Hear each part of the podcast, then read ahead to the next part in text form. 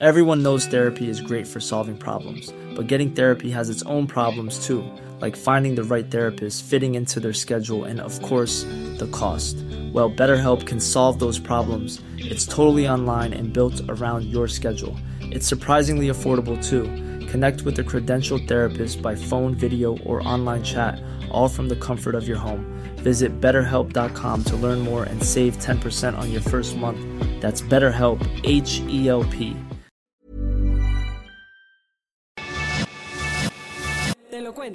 Tu dosis diaria de noticias.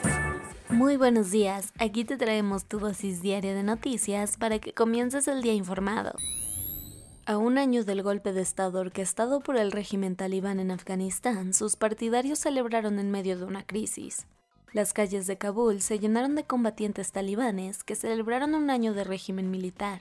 Sin embargo, el costo de esta victoria ha sido caro para un país que se mantiene aislado del mundo desde entonces, sumido en la hambruna, la escasez, el machismo desenfrenado y una crisis humanitaria que sigue escalando y que no pinta para terminarse pronto.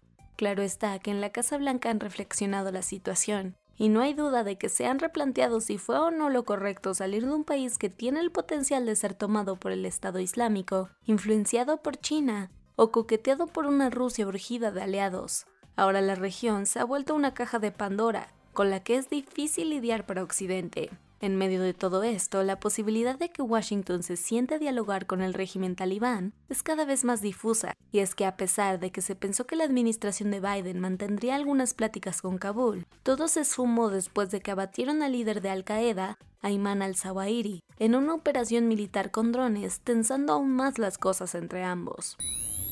Los avances de 13 días para rescatar a los mineros atrapados en la mina de carbón de Coahuila se han estropeado tras un nuevo colapso de tierra. Un nuevo derrumbe registrado en la madrugada de este lunes echó a perder los avances en las labores de rescate de los 10 mineros que permanecen atrapados en una mina de carbón en Sabinas, Coahuila. Aunque las familias no pierdan la fe de volver a ver a sus seres queridos, este suceso pone las cosas más difíciles para el personal de rescate de la zona.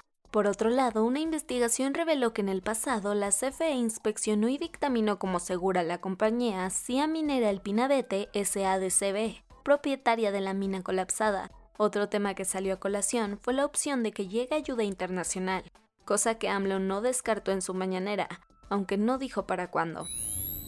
Ante la amenaza de una gran batalla por el control del este ucraniano y ante un invierno que cada vez está más cerca, Kiev pidió a sus ciudadanos salir de Gerson. El deadline que puso el gobierno de Ucrania es antes del invierno, ya que para ese entonces estiman que tenga lugar una de las batallas más duras que se haya visto en el transcurso de la invasión rusa. Y es que mientras las defensas ucranianas preparan una contraofensiva para recuperar el territorio, en Moscú están planeando anexar mediante varios referendos que pintan para ser decorativos partes de la región, según los reportes desde Kiev.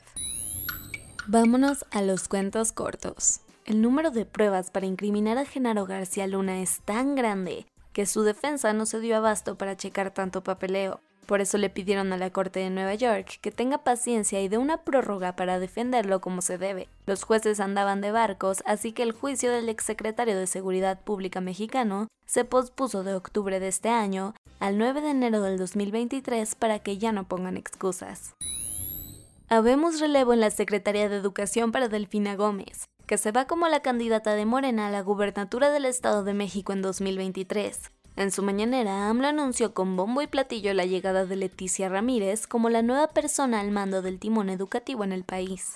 Ella, cercana desde hace décadas al presi mexicano, y maestra de profesión, estaba en la Oficina de Atención Ciudadana de la Presidencia, donde se supone que era el primer contacto con la ciudadanía que tenía asuntitos por resolver con el Ejecutivo.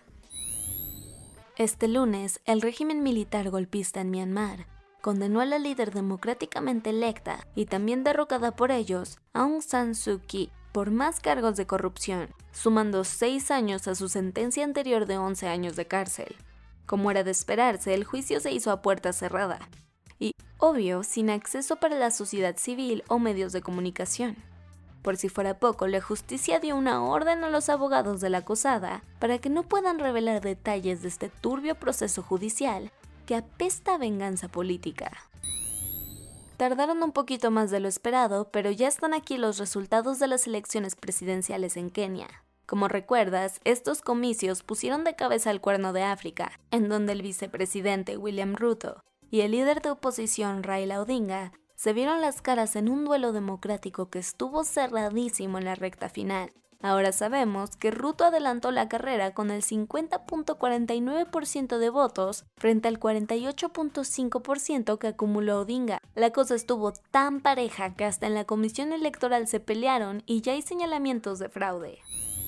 Como era de esperarse, la nueva visita de la delegación de congresistas estadounidenses a Taiwán no le hizo ninguna gracia al gobierno chino que decidió responder con nuevos ejercicios militares en las aguas limítrofes a la isla, tan así que acusaron a Estados Unidos de jugar trucos políticos baratos para intentar fortalecer sus lazos con Taipei, en medio de las tensiones. De paso también le mandaron a decir a los líderes taiwaneses que serían severamente castigados si es que seguían provocando la furia de China.